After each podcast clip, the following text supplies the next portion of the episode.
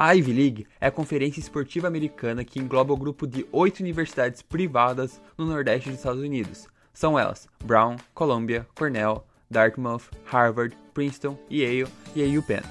Elas são conhecidas pelos seus altos custos, taxa de aceitação baixíssimas, alto prestígio, seu ótimo ranqueamento e por terem muito, mas muito dinheiro.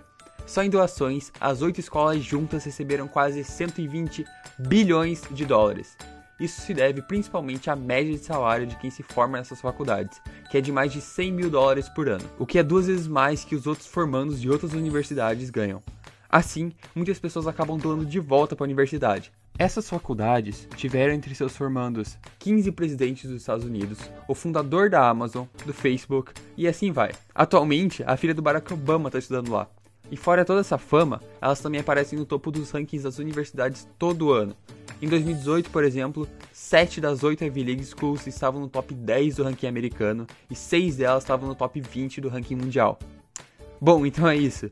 Agora você já sabe onde estão e quais são algumas das melhores e mais renomadas faculdades americanas.